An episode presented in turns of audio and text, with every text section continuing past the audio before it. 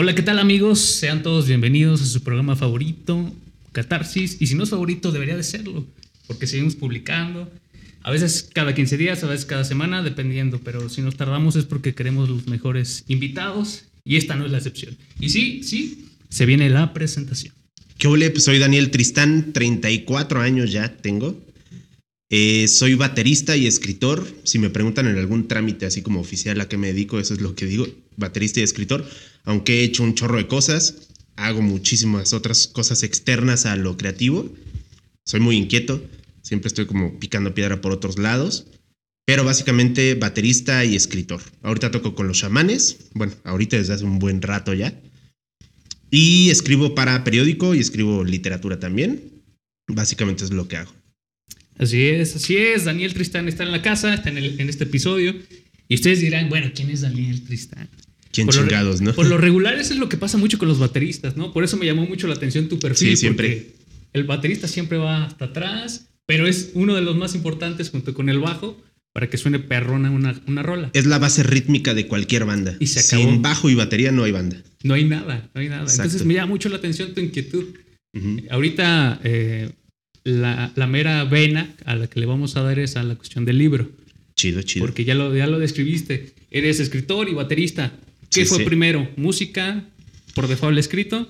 Fíjate que fue como a la par, ¿eh? Desde yo que me acuerdo así de niño, eh, tanto tambor como lápiz siempre ha estado por ahí alrededor. Obviamente no a nivel profesional y no cobrando desde un inicio, pero, pero sí desde niño me acuerdo así como las dos disciplinas ahí dando vueltas alrededor. Y poco a poco se fueron conjuntando, ¿no? Así como entremezclando una con otra y de repente una invade la otra y la otra el carril de la siguiente y así, pero ahí están todo el tiempo. Ok, entonces agarraste primero la música, quiero entender. Sí, yo creo que sí. Sí, desde muy, muy morrito. Digo, porque he estado, estuve checando antes una de las entrevistas que te hicieron en El Pulso, eh, una de, las, de los periódicos para los cuales trabajas, que escribes como tal. Y me suena que fue resultado de toda la vivencia musical que te ha dado, el bagaje musical que te ha dado. ¿no? Sí, claro. Sí, la música te lleva a lugares que no tienes ni idea. Hay lugares, por ejemplo, que yo no tenía oportunidad de llegar si no era por medio de la música. Y no me refiero nada más como lugares turísticos, ¿no? Si- sino sitios, a lo mejor la casa de fulanito o el camerino de fulanita, o sabes, como sitios donde te imagines que si no hubiera sido por la música, pues yo nunca hubiera estado ahí. Y entonces por default nace tu primera eh, obra. Quiero entender que es tu primera obra, ¿no? Y tu libro, tu libro llamado Mocos. El Está primero. muy peculiar el nombre, eh, déjame te digo. Ya te platicaré por qué. Va por el va. nombre, pero si es la, el primer trabajo literario así, digamos, como de larga duración, es el primero. Ya había escrito mucho en antología de cuento, cosas así como, pero aislado, ¿no? Así como un cuento en una antología donde escribían 10 autores más, por Ya, ejemplo. te ¿no? entiendo. Pero ya como un, un trabajo mío de, de- de larga duración es el, el primero. Es el primero. ¿Y cómo te sientes con Mocos? A toda madre, al principio medio incomodón porque no quería como... Me da pena que juzgaran lo que estaba en el libro, ¿sabes? Como que lo tomaran como algo autobiográfico. Mm, Como de, oye, güey, qué pedo, este güey escribió esto, entonces, ¿qué le pasó en la vida, no? Perderle un poco el miedo a la, al qué dirán, por ejemplo. Al principio un poco incómodo, pero ahorita ya toda madre fluye. Pero eso le pasa mucho al artista, ¿no? Como a todo mundo. el rollo Sí. de crear algo que es- nace de ti es muy visceral a veces A todo mundo le pasa, yo creo. y lo desprendes, es como, híjole, la barrera de Sí. sí quiero que se muestre, pero a lo mejor no tanto. O que se muestre lo que me conviene que se muestre, ¿no? es como el Instagram, subes lo que Sí. quieres que vea la gente, ¿no? Justo eso. Pero lo que no quieres que vea, pues no lo subes, ¿no? ¿Y qué tanto hay de, de- de tu contenido que quieres que se vea en Mocos? Eso sí no te lo puedo decir porque es mi trabajo como artista, entre comillas, porque es una forma de decirlo, pero yo creo que artista, pues Da Vinci, ¿no? O sea, Sí, nosotros somos simples mortales. Pero el trabajo del artista creo yo que es robarte elementos de la realidad y que el consumidor de tu arte o de tu trabajo jamás se entere qué es lo que te robaste y qué es lo que realmente viviste, ¿sí me explico? Sí, claro. el escritor como tal es un ladrón de la realidad. O sea, siempre estás viendo, por ejemplo, la chava que está aquí afuera de donde estamos. A lo mejor ya la vi, como que la puedo visualizar como un personaje y me robo un poco de ella y lo plasmo en un cuento, por ejemplo. Pero el lector jamás se va a enterar que yo me robé ese personaje de, esta chava. Bueno, pero Entonces, si nos ¿no? ponemos en ese punto, el artista es lo que se tiene que dedicar a hacer últimamente. Digo, polulan demasiados. Es como un mago, nunca le vas a cachar el truco al mago y cuando se lo cachas, pues ya valió madre. Jamás. Entonces, Mocos, ¿de qué va? Directamente. Mocos es, en pocas palabras, como una vista panorámica del, de la vida promedio de un ser humano, desde la gestación, el nacimiento, bla, bla, bla, bla, adolescencia, juventud, envejecimiento y muerte, ¿no? Suena bastante como hueco o sencillo aparentemente, pero, pero no lo es tanto, ¿no? O sea, la vida es un, un tris, ¿no? Y de repente te das cuenta que en mi caso yo ya tengo 34 años y pues ya voy a a lo mejor a más de un tercio de mi vida, ¿no? Y básicamente habla de eso, de cómo es el viaje desde el nacimiento hasta la muerte y sobre todo cómo convive el cuerpo, o sea, digamos el hueso, carne, órganos, toda esta onda, y la otra parte que es el, el alma, ¿no? Yo en el libro lo pongo como la esencia, que es el alma, y la presencia, que es la carne, ¿no? Entonces, ese como ping pong entre uno y otro, desde que naces hasta que mueres. Más o menos por ahí va la onda. Por ahí va la onda. Es una dualidad. Es Un la dualidad es el equipo perfecto, ¿no? directamente. Sí. Nada más que lo llevas a una instancia hasta cierto punto existencial.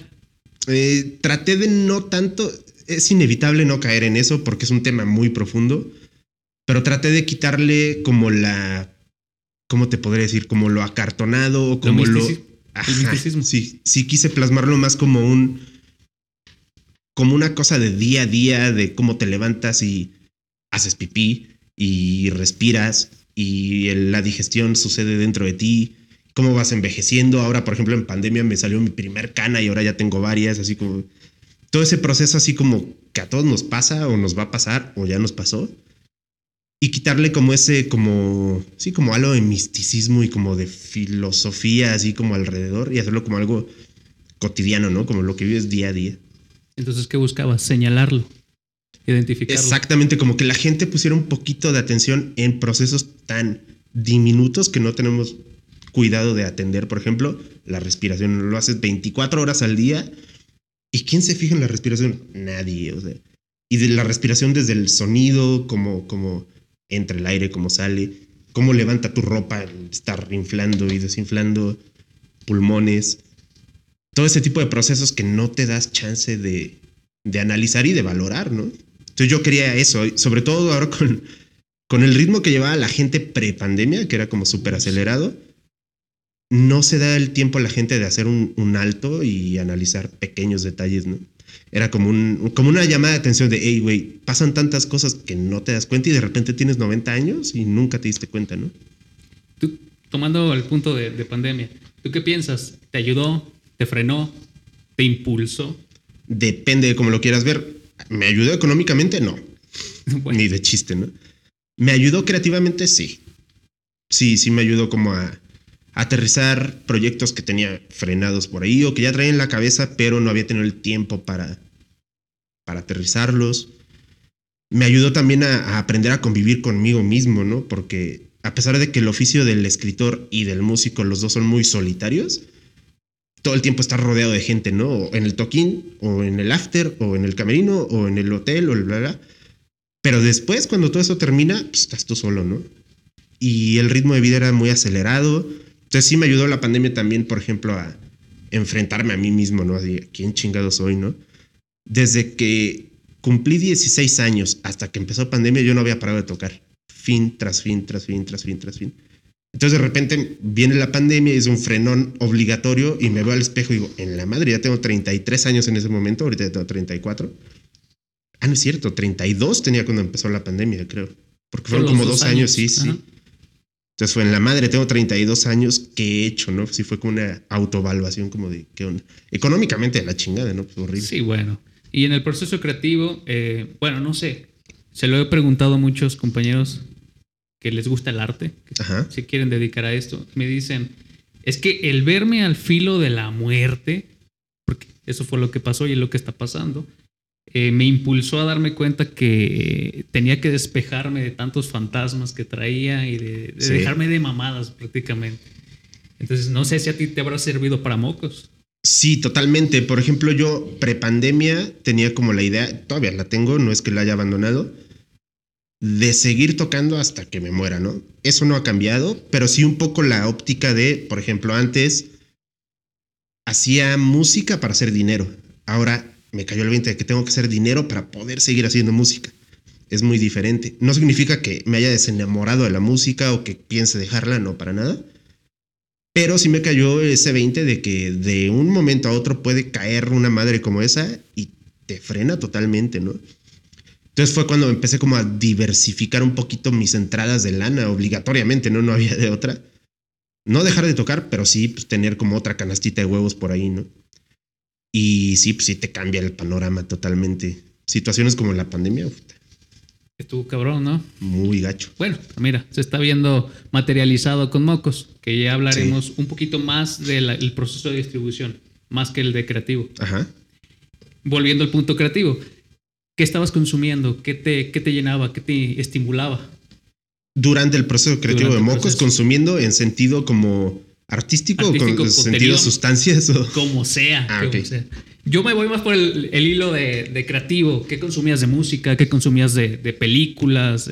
Fíjate que, que de, en cuanto a música, estuvo presente la, la cuestión musical todo el proceso creativo, pero yo no sé si me pasa nada más a mí o a todo mundo. Cuando yo me siento a escribir, si escucho música que tiene letra, me voy. Es como palabra choca con palabra, o sea, palabra lo que estoy escribiendo y palabra lo que estoy escuchando choca y hace como un cortocircuito ahí. Entonces, escuchaba mucha música instrumental. Mucha, o sea, de todo tipo, ¿no? Desde música clásica hasta hip hop instrumental, por ejemplo, nada más. Hay un disco de Moby que no me acuerdo el nombre, ¿cómo se llama? Pero son horas y horas y horas y horas de música ambiental nada más. Entonces, eso también ayudó mucho. Sí, de música instrumental. No importaba el género, pero era música instrumental, si no hace ahí cortocircuito palabra con palabra. Y de sustancias, pues híjole, sí, pues sí, experimenté ahí dos, tres con algunas cosas, sobre todo antes de pandemia, eh, cuando todavía estaba en mi depa de soltero, tenía más chance como de experimentar y cosas así. Ahorita ya vivo con mi novia desde hace casi tres años. Entonces ya, ya la dinámica de vida cambia, ¿no? Como que ya no puedes hacer tu desmadre tan abiertamente. Y mucha chela también, soy una apasionada así de la, de la cerveza. Ya lo controlo un poco más, antes tenía un consumo bastante desmedido. Y ahora ya como que con el tiempo vas madurando y vas siendo un poco selectivo con qué sí, qué no, cuándo sí, cuándo no, con quién sí, con quién no. Entonces mi consumo de cerveza ahorita me apasiona, pero ya es como muy controlado. Ya no es como antes. Sí sirvió entonces pandemia. Sí, mucho. Dejé tomar un año. Demasiado, ¿no? Dejé de beber alcohol un año te das cuenta de que a veces ni siquiera es necesario. Pero bueno, e-, ese no es el punto, sino que a veces la gente eh, ve un libro en el aparador y dice, ah, un libro. lo primero que ve es la portada y dice, si me atrae la portada, ok, vámonos al prólogo. Si me trae el prólogo, ok, vámonos a caja y lo compro. Pero no sabe lo que va más allá de la portada, de una portada bonita, porque puede haber portadas bonitas, pero si no te sientas a leerlo y no te pones como desde la vista o del, del foco donde el autor está escribiendo, creo que ahí es donde se ve la carne pura de lo que... Entonces, por eso mi pregunta de qué es lo que estabas consumiendo, porque quiero atreverme a decir que, a que es capturar un momento que estás pasando y dejarlo tan impregnado, más allá de la letra, sino por la inspiración y fue lo que se desglosó. Entonces, por eso es mi pregunta. Ahora, a lo mismo que con la música, cuando estás componiendo piezas para chamanes, por ejemplo, que están, se meten en el estudio de grabación, visualizas tu música para un momento, lo traslocamos a la letra. A la letra, ¿la visualizas para un momento? Sí, sí, totalmente. Por ejemplo, en cuestión de chamanes, eh, sentimos como que tenemos una responsabilidad de reflejar lo que está sucediendo en ese momento, ¿no? Por ejemplo, el disco de Debido a Muerte, que fue el primero que yo grabé con, con la banda, habla como de la problemática ambiental, ecológica, todo este rollo que era como mucho caos a nivel humanidad, ¿no? O sea, como que nos está llevando la chingada a todos. Y eso fue lo que se quedó reflejado en el disco, ¿no? O sea, canciones como La Tierra está llorando, todo este tipo de ondas, como una llamada así de atención al caos que está sucediendo a nivel humanidad. Y luego viene Eclipse, eh, que viene Eclipse Horizontes y ahora en regresión que es más bien como problemática interna, ¿no? O sea, como, ok, Ya como humanidad, ya no hay vuelta atrás, ya le dimos en la madre a todo. Ahora, ¿qué está pasando internamente? Y verte como al espejo y decir, ¿qué puedo yo cambiar como humano para que se vaya permeando a nivel sociedad y la cosa cambie, ¿no? Entonces, sí, la cuestión de crear música o letra para la banda, sí se, o sea, va como ligada a un momento, ¿no? En ese momento, 2014 fue debido a muerte, era como problemática general, ambiental. Y ahorita es como, ¿qué onda internamente, no? Ya. Eso es música. Toqué el tema de la música porque al final de cuentas lo que estás haciendo con Mocos es hacer una, construcción de contenido también. Ahora, te sientas a escribir Mocos y también lo, lo visualizas para cierto panorama, para cierto tipo de personas o algo así, o simplemente lo dejas hacer y que la gente decida. Eh, un poco de las dos. O sea, sí, la creación de Mocos fue como escribir el mensaje en la botella y lanzarlo y que le llegue a quien le vaya a llegar, ¿no? creo que ya cuando te desprendes del material que has creado, ya no te corresponde a ti a quien llegue o a quien no llegue, o qué uso haga el consumidor de lo que escribiste con lo que tú escribiste. Eso ya es responsabilidad de ellos, ¿no? Y, por ejemplo, perdón, se me fue el rollo de la, de la otra parte de la pregunta, me dijiste de... Es la composición, es decir, si buscas que haya un perfil que le, llegue, que le ah, directamente a alguien. Eh, al ser humano promedio, o sea, es que ahí está muy complicado porque hay vidas, por ejemplo, de segundos de una persona que nace y a los segundos muere. O hay personas tan longevas que viven más de 100 años, ¿sabes? Es muy complicado, pero digamos que el ser humano promedio vive pues 80 y pelos de años, ¿no? Por ahí. Entonces va dirigido a ese tipo de gente, al ser humano promedio, ¿no? A, a las personas que tienen una vida, como digamos, común, que nacen y mueren a los 80 y pico, y que van pasando por todas esas etapas, ¿no? También estuvo complicado porque yo ahorita tengo 40, 34, perdón. Y pues ya viví de los 0 a los 34, pues nadie me cuenta papas, ¿no? O sea, yo ya lo viví, pero los 34 en adelante estuvo complicado escribir de ese tipo de cosas, ¿no? Ya, te entiendo. Seleccionar el target es amplio, ¿no? Y también tedioso. Ahora, una pregunta muy directa, pero creo que es, es importante. ¿Por qué comprar mocos? No es una obligación. No, yo sé claro que no pero de entrada yo creo que es un, no nada más mi libro, ¿no? Cualquier libro de cualquier autor, de cualquier tema, lo que sea, cualquier libro o cualquier manifestación creativa, ya sea música, pintura, danza, teatro, literatura, lo que quieras, es un oasis para todo lo que está pasando ahorita, ¿no? O sea, por ejemplo, yo tengo ya casi tres años viviendo en Querétaro y me doy cuenta de todo lo que sucede aquí en San Luis, el narco, ejecutados, violados, secuestrados ves cabezas en la calle, ves colgados, está de la chingada, ¿no? Entonces yo creo que no nada más mi libro, sino cualquier cosa creativa o artística es como un respiro para lo que estamos viviendo, ¿no? digo, no es una obligación que lo compren, pero sí es como baja las revoluciones, date un tiempo para divertirte, para entretenerte, para voltear y desviar un poco el, la atención a todo lo negativo, ¿no? Ves las noticias y el 99.9 de las noticias es secuestrados, ahogados, ejecutados, violados, todo eso, ¿no? Entonces yo creo que cualquier cosa artística es como un respiro para, para la sociedad. sí, ¿no? Del, arte. Claro, entretener, sí. De la manera que sea, pero entretener. Tómalo como quieras, respira, eh, salta, inspírate, motívate, etc. Ahora, ¿por qué hago la pregunta tan directa? Porque la gente seguramente se lo debe estar preguntando. ¿Dónde más lo puede conseguir la, gente aparte de que es en Gandhi, creo? ¿Y dónde más? En Porrua. Ahorita está en tres plataformas. Por el momento está nada más digitalmente porque desgraciadamente todo recae en dinero. Entonces, pues estoy como juntando ahí una, una morralla para poder sacar el, el físico. Eh, está disponible en la plataforma de Gandhi, en la página de Gandhi, en la de Porrua y en Kobo, que es con K. K-O-B-O. Kobo. Está en esas tres plataformas, ya está a la venta, ya lo pueden comprar. Y la física yo espero, si todo se acomoda, que esté por ahí de finales de octubre, yo creo.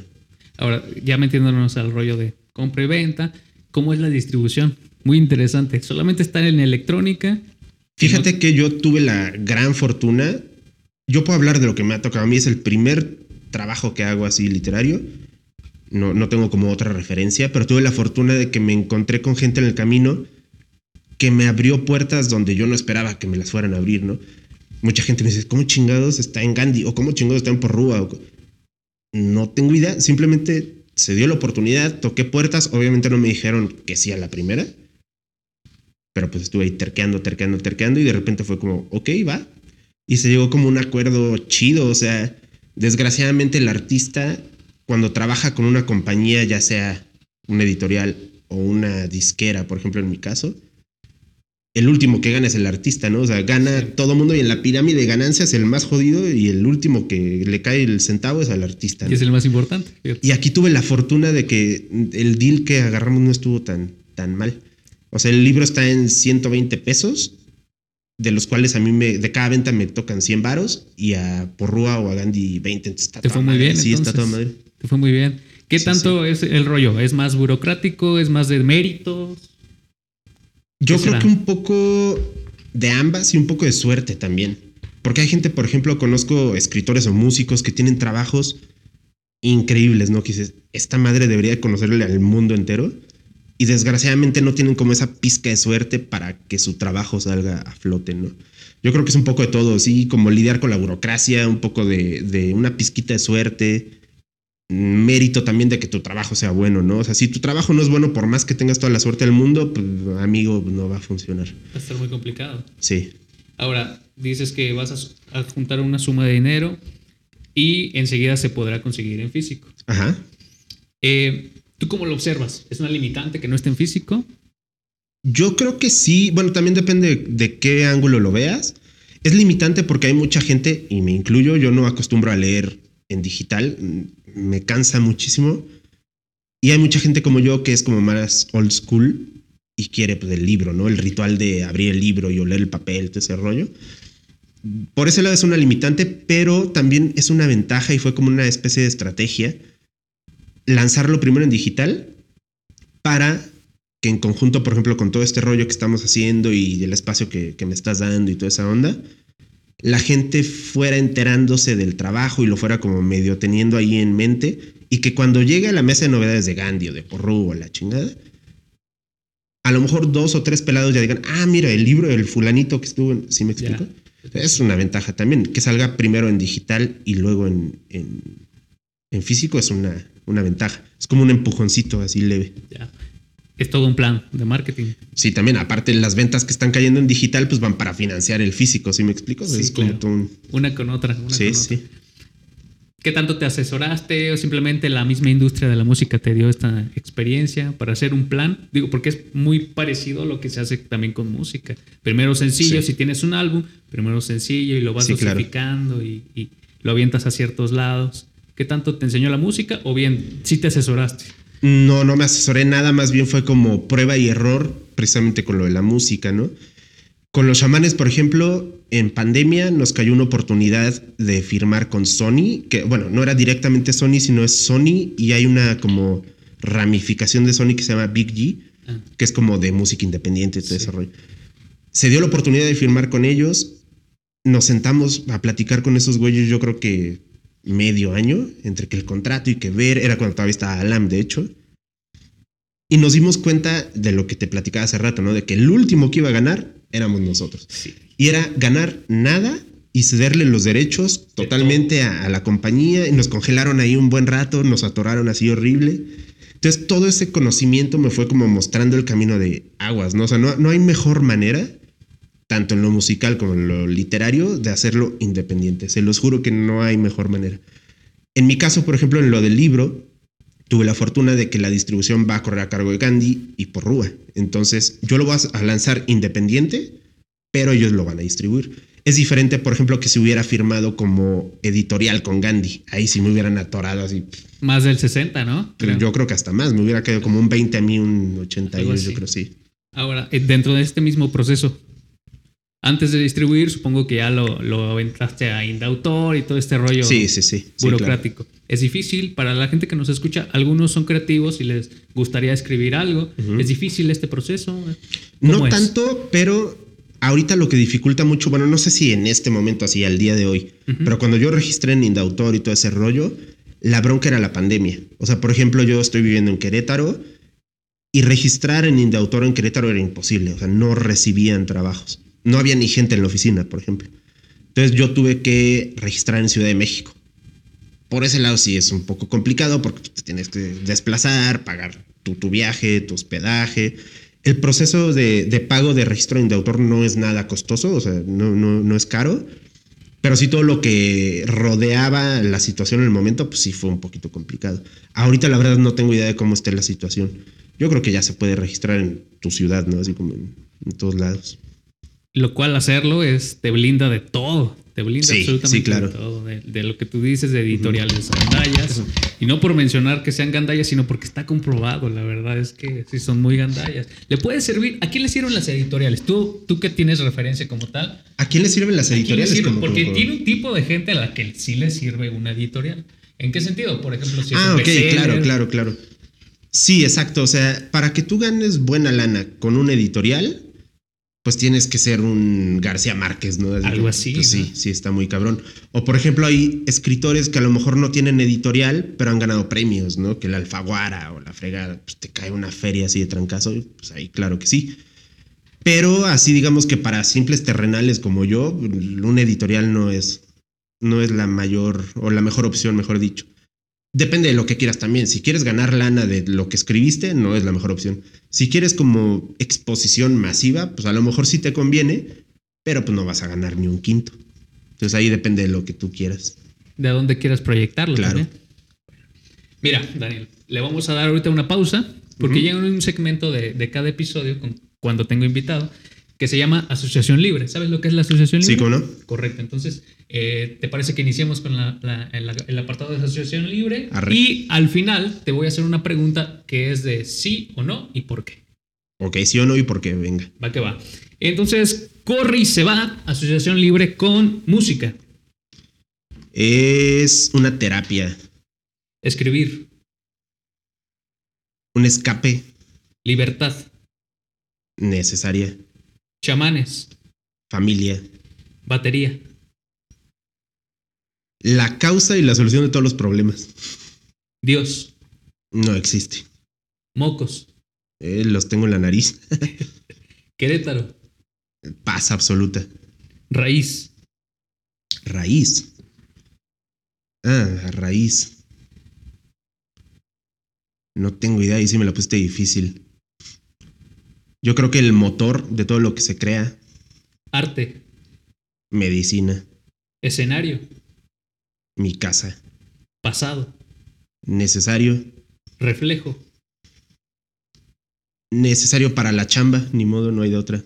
cover, Una injusticia, bueno, depende a qué te refieras, cover de lana o cover de canción. de música, Ah, de música. Mm, Una injusticia, sí. Muerte, Me encanta. futuro. No me interesa. Y por último, misticismo. Es lo mejor que puede haber para un ser humano. Ok, viene la pregunta. ¿Qué prefieres? ¿Publicación de contenido creativo sobre la vía independiente o en una editorial renombrada? Indie. Sí, ¿por qué? Porque tú tienes todo en, en tus manos. Eres tu propio jefe, tú te disciplinas, tú te pones horarios. Tú decides hasta dónde quieres llevar tu trabajo, totalmente independiente, siempre, sí. 100%. Sí.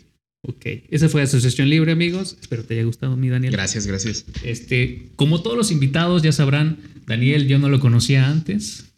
Tiene sus ventajas, pero también sus Sí, desventajas. sí, claro. No, no sabía a quién dirigirme ahorita que llegue. No. Pero tiene sus ventajas porque así nos empapamos mutuamente de lo, de lo Sí, que claro. pensamos. Justo de eso. Ahora, volviendo al tema de distribución, de vías de distribución, ok, viene, viene este, el libro en físico, ahorita está en digital. ¿Y después qué viene? Después que se agote esta etapa de, de promoción y que termine la etapa de promoción, volver a escribir, seguirlo este, impulsando, ¿qué viene? Yo creo que el trabajo de promoción de un, de un producto, ya sea libro, disco, lo que sea, nunca se acaba, ¿no? O sea, a lo mejor, obviamente al principio es como mucho más arduo, pero todo el tiempo tienes que estarle dando ahí ese cierto empujón. Yo creo que de aquí a un buen rato en adelante voy a seguir eh, promocionando mocos y obviamente va a llegar un momento en el que tenga que como hacer un alto y ver para dónde voy, ¿no? ¿Qué voy a escribir? ¿Qué quiero hacer? La verdad, si te soy súper sincero, ahorita no tengo claro qué es lo que quiero escribir. Todos los días escribo, llevo un diario, por ejemplo, que es como mi gimnasio, así de mantenerme en forma escribiendo y la columna del periódico también eso me ayuda a mantenerme como sin oxidarme. Pero ahorita no tengo claro qué quiero escribir en cuestión literaria, ¿no? Así como ya más experimental, no tengo ni idea. Ya llegará el momento en el que diga, ah, a lo mejor por ahí o así. Ahorita no tengo ni idea. Entiendo. Es decir, a lo mismo con la música. Lo trasloco mucho a la música porque creo que de ahí viene mucha vena. Sí, claro. Eh, ¿Estás todavía buscando la identidad en cuanto a autor? ¿Musicalmente? Eh, no, como, Ah, como- letrista, como tal. Yo creo que sí, pero eh, fíjate que eso sí lo tengo bien claro. O sea, tengo claro el cómo quiero trabajar, pero no sé en qué voy a trabajar. ¿Sí me explico? Ya. Creo que mi, mi vía o mi camino en cuanto a la literatura siempre es como retarme a hacer las cosas de manera diferente. No me acuerdo si hay una frase que no recuerdo si es del CEO de Sony o de Samsung, algo así. No recuerdo cuál de los dos. Este compa, que ni me acuerdo su nombre, pero se me quedó tatuada la frase en la, en la memoria, decía, cuando algo funciona, cámbialo. Si funciona, cámbialo. Y, y yo como que tardé en procesarlo. Y este güey decía, cuando algo funciona es muy humano caer en el error de me funciona, lo hago, lo hago, lo repito, lo repito, lo repito, hasta exprimirlo así la última gota. ¿Y qué pasa? Que vas haciendo como un surco, te vas hundiendo en ese surco, y cuando quieres salir de esa fórmula, too late. O ya la fórmula es obsoleta, o ya pasó de moda, o ya no te funcionó, y quieres salir ya no puedes. Entonces él decía, cuando hagas algo y te funcione, cámbialo. Entonces eso, eso a mí me, me movió mucho la cabeza. Entonces, literariamente, cuando algo, algo me funciona o algo está comprobado que funciona, es como, eso no lo quiero. Tengo que retarme a hacerlo de otra manera, salir de la zona de confort y ver un resultado diferente. Es decir, que nazca el- desde el caos el éxito. Desde el caos o desde el dolor, de la incomodidad, de bla, bla, bla, lo que sea. Cualquier cosa que esté fuera de la zona de confort me sirve. Eso lo tengo muy claro, pero no sé qué voy a escribir. Ni idea. Bueno, es un indicio, ¿no? Sí, Mejor tener eso a no tener nada. al menos ya sé por dónde empezar. Ya sabes Sí. por dónde empezar. Ahora, en la brecha de, de autores, ya que te metiste a este peldaño tan grande Ujú. y tan diverso también en México, si nos vamos a nivel México, diversísimo Sí, claro. y de todo tipo de géneros. ¿Cómo observas la movida, al menos en estos dos es- estados en los que te estás yendo y viniendo, Querétaro y San Luis? ¿Cómo observas la movida? Empezando por San Luis, por ejemplo. Eh, yo creo que hay mucho material, tanto literariamente como musicalmente, demasiado. El problema es que mucha gente cae en el error de no consumir cosas que no conoce. Ya. Si me explico, y lo he dicho en algunas otras entrevistas que, perdón por la, la expresión, lo que sea, pero gente que dice, yo no voy a escuchar esa banda porque no la conozco, es igual de pendejo que decir, yo no voy al cine porque no he visto esa película. Güey, ve a verla, si te gusta, chido, y si no, pues ya no vuelves a ver nada de ese director, ¿no? Igual con las bandas, ¿no? Date la oportunidad de escuchar a la banda y si te gusta la sigues y si no, no. Aparte, la mayoría de los toquines de música independiente son gratis, la mayoría. O a un precio súper accesible, ¿no? Que te lo gastas en chicles en el Oxxo. Entonces, ¿por qué no invertirlo en darte la oportunidad de descubrir cosas nuevas, ¿no? Y aplica igual para Querétaro. En Querétaro sí está un poquito más movido la cuestión de música original que aquí. No digo que aquí no la haya, la hay de muy buena calidad. Pero sí veo en Querétaro un poco más movido esa, esa onda. ¿Qué será? Pues, ¿Están más pegados a la Ciudad de México? ¿Será? ¿Un Puede ser también. Sí, yo creo que sí. La, la, como la influencia chilanga en Querétaro, sí tiene a la ciudad como a otro ritmo, totalmente. Y yo lo percibo hasta en el tráfico de la calle, hasta en los edificios que veo. Es muy, muy diferente. A mí me encanta el ritmo de vida de San Luis. La neta es que me gusta, fuera de la cuestión de inseguridad. Pero el ritmo de vida de ciudad pequeña me encanta. Y Querétaro es como un híbrido entre ciudad grande como Ciudad de México y ciudad pequeña de provincia como San Luis. Se juntó todo eso y es un ritmo mucho más acelerado. Yo creo que por ahí va la cosa también. ¿Cómo tomó Querétaro tu libro? Bien, sí, sí está padre. Desgraciadamente la retro- retroalimentación no es tan inmediata como en la música. Porque, es, como decías tú al principio, ¿no? El filtro para que alguien consuma tu libro bueno, son varios filtros. De entrada, que se entere que existe el libro. Segundo, que le llame la atención. Tercero, que lo compre. Tercero, cuarto, que lo lea, ¿no? O sea, o que empiece a leerlo y quinto que lo acabe de leer. Entonces sí es como todo un proceso así muy, muy extenso para que alguien te retroalimente. Y con la música es muy inmediato, ¿no? Es, escuché tu canción, me gustó, like. ¿no? Pero sí, Querétaro lo, lo, lo adoptó chido, estuvo, estuvo bueno. Esto es chulo. San Luis. También muy bien. Lo presenté en el, ¿cómo se llama esta madre? La sala de los cronistas ahí en Palacio. Ah. Esa madre impone un chingo, estuvo Sí, muy buena. Está muy sí. cabrón ese lugar. eh. Sí, cuando llegué y no había nadie todavía y veo mi silla y mi micrófono, así como te vas a enfrentar a, a la gente, Sí. ¿no? En, la madre. o sea. yo estaba acostumbrado a dar entrevistas con la banda, ¿no? Ya. Nunca había estado como en una ronda así de entrevistas o de presentarme con medios, todo eso, yo solo. Está, Pero qué está- interesante, está, ¿no? está muy chido, es un ritmo muy, muy, un reto, perdón, muy cabrón, pero de aprendizaje muy profundo, no es como de, órale, güey, vas al ruedo. Creo que, creo que responde demasiado a la, la pregunta que te hice al inicio. ¿Qué onda de estar atrás eh, siendo baterista? Digo, porque no se ve mucho. A los pocos que le he visto como esa personalidad Sí. de aventarse al ruedo, eh, por mencionar algunas bandas, y creo que es la que más me sale, a- a- salta ahorita al, al recuerdo, es Randy Ebright de Molotov. Ah, cómo no, sí. Es el único que es como hasta adelante, adelante, y creo que está produciendo un chorro de cosas. No sé si escriba, lo desconozco, pero qué chingón, qué chingón. Lo que tú dices, ponerse en otro peldaño, y creo que de eso va el crear para no morir. Sí, claro.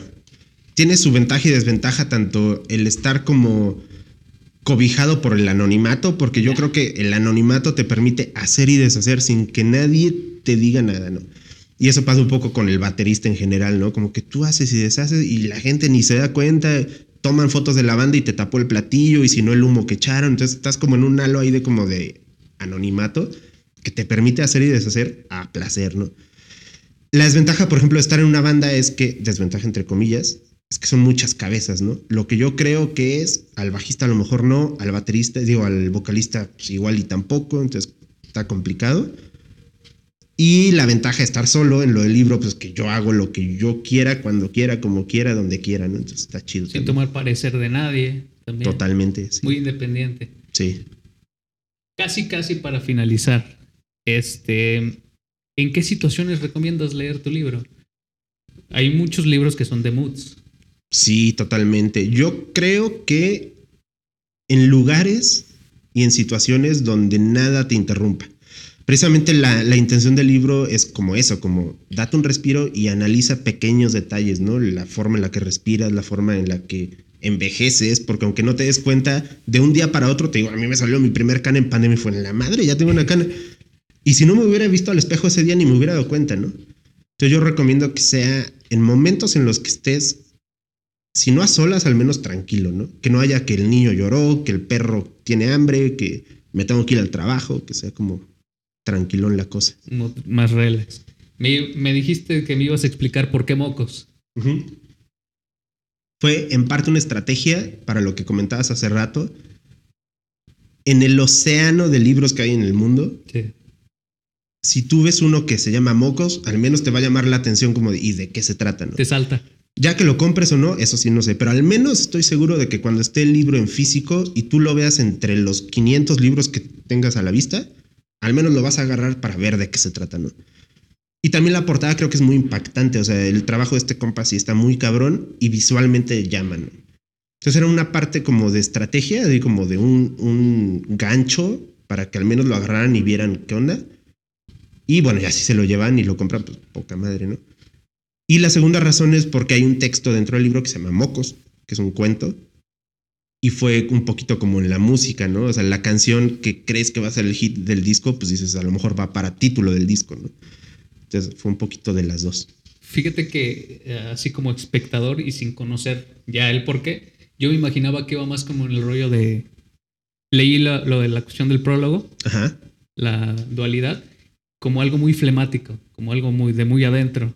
Sí, también, o sea, Algo el, me sonó. el texto este de Mocos, digo, sin quemar así como de Sí, qué claro. trata o de qué va, habla de eso, del depurar, ¿no? Pero es como un- una especie como de realismo fantástico en el cual la persona está estornudando y expulsa mocos y con esos mocos se le van recuerdos, ¿no?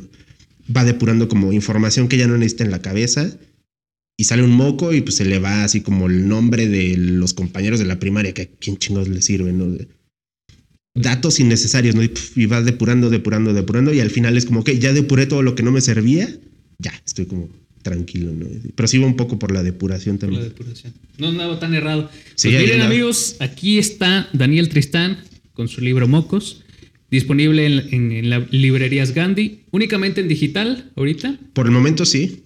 Gandhi y Porrúa. Y Koba. Cobo. Kobo, perdón. No lo había. Es como un Kobo. Kindle. Cobo Ok. son los aparatitos Ah, así como, ajá, es como la compe de Kindle. Ya, ya, ya. Correcto. ¿Algo más que le quieras agregar al episodio? Tú dime. No, pues nada bien. más lo que aprovecho así en cualquier espacio y en cualquier eh, medio que me abre las puertas, lo que te decía hace rato de consuman cosas independientes, compren arte a los artistas, si se puede de manera directa, mucho mejor, sin intermediarios, ni casas de, de arte, ni, ¿cómo se llama esta madre? Editoriales, disqueras, no, mejor de manera di- directa y que se den la oportunidad de, de explorar todo ese, ese Dense la universo. oportunidad, miren, 120 pesitos. Por Vara, vara. 120 pesitos, barabara dijeran para el pueblo y para la raza, ya escucharon lo que se llevó. Los vale, incluso me atrevo a decir que lo vale un poquito más. Hablando de Barabara, perdón, Sí, dime, dime. En tanto en Gandhi como en Porrúa, si ponen Daniel Tristán en el buscador, aparece Mocos, que está a la venta, y hay otro que está así muy chiquito, que fue como un experimento también que se llama Coco, Ok. y está gratis para la banda. O sea, nada más lo descargas y de volada. Igual van a tener todos los links en, en Sí, la claro, descripción sí, del, sí. del episodio. Y pues ya escucharon al artista. Apoyen, por favor. Apoyen para que se vaya haciendo más y más y más. Esto es una bola muy grande. Muchísimas gracias, Daniel. Nombre a ti. Ya casi por finalizar, eh, tu recomendación musical. Aquí la gente viene a Ah, eso. claro, sí, sí, sí. Híjole, está cabrón, ¿eh? ¿Cuántas tengo que dar? Tres. Tres. Ok, la primera, a ver. Hay un disco que se llama Drinking Irish Songs, que son como canciones irlandesas para chupar, ¿no? Pa' chupar. Te digo que a mí soy un apasionado de la cerveza y tengo la maldición o bendición, depende de cómo lo quieras ver, de que nací el 17 de marzo, Ajá. que es el St. Patrick's. Entonces, Uh. tengo la maldición de que aquí, de aquí Ya a que me muera, ya lo tengo en el ADN, o sea, en mis cumpleaños, de aquí a que me muera va a haber peda, ¿no? Siempre. Entonces, ese, ese disco se ha convertido como en, en el soundtrack de mis pedas de cumpleaños y la banda se llama The Dubliners. Está muy chido. Ok. Eh, hay otro que se llama. Creo que se llama Midwest Farmer's Daughter. Y la chava se llama Margot Price. Ok. Es country, está bien chido. Y es reciente, Cool. o sea, no es como muy viejo. Debe ser como 2015 por ahí. Y esa chava tiene una voz así, la voz más dulce que te puedas imaginar. Está bien chingón también. Y último, último.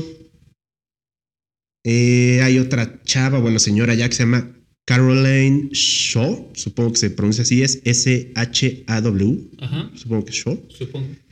Y esta morra tiene mucha música en la serie de Dark, en la serie de Netflix. Oh, Está la. bien chingona. Ambiental, el rollo. Bien, bien chido. Hay un disco en particular que se llama Partita for Eight Voices, creo. Ok. Es una portada negra con rojo, es lo que recuerdo. Está bien chido ese disco, así te hace chillar, así bien bueno. Va que bueno. va, mi Daniel. Entonces, muchísimas gracias. Gracias a ti. Y nos estamos escuchando en el siguiente episodio. Por favor, dale compartir, dale me gusta, dale aquí en Spotify en la campanita para que te anuncie cada que saco episodio. Entonces nos estamos viendo y escuchando en la siguiente.